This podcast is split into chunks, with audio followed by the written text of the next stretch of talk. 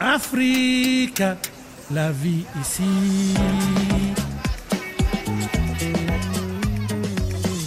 C'est un métier rare à l'ère du prêt-à-porter, de la mode vite faite, celui de bottier. Bonjour Sandra Idossou. Bonjour Nathalie. Alors on sait que vous êtes euh, depuis toujours hein, une militante du Made in Africa et vous avez découvert non loin de Cotonou un maître bottier qui fait des merveilles. Eh oui, il fabrique des chaussures sur mesure, dignes des meilleurs bottiers européens. Lorsque j'ai rencontré Vigan Blaise au dernier salon de l'artisanat à Cotonou, Nathalie, j'ai été tellement impressionnée par la finesse de ses souliers que je pensais que c'était des grandes marques italiennes de chaussures et que lui ne faisait que les entretenir. Et évidemment, quand vous avez compris votre erreur, Sandra, vous êtes allée le voir dans son atelier situé vers le stade de Cournou à Cotonou.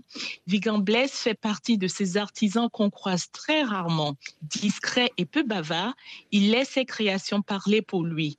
Alors, lui qui depuis tout jeune apprécie des chaussures de qualité, a rapidement compris que les plus beaux modèles venaient toujours d'Occident. Et il s'est donc lancé le défi de chausser, lui aussi, ses clients avec du sur-mesure? Des clients qui forcément aiment le luxe, la finesse et surtout peuvent se le permettre. Chaque pièce est unique par définition. Le client choisit le modèle, la couleur, le type de cuir et ses souliers se méritent, Nathalie, car pour les fabriquer, il faut un délai de 2 à 4 mois. Comment s'est-il formé, Sandra, à ce métier de bottier? Vous savez, au Bénin, il n'y a pas d'école dédiée à ce métier. Alors, il s'est d'abord formé sur le tas chez les grands cordonniers et maîtres bottiers de Lomé et de Cotonou, avant de décider, grâce à des amis en France qui lui ramenaient des modèles de certaines grandes marques de chaussures, de se former par lui-même. YouTube et Internet sont devenus depuis ses compagnons de tous les jours jusqu'à ce qu'il apprenne tous les rudiments par lui-même. Par la suite, c'est la pratique qui l'a aidé à se perfectionner? C'est vrai, car dans ce créneau,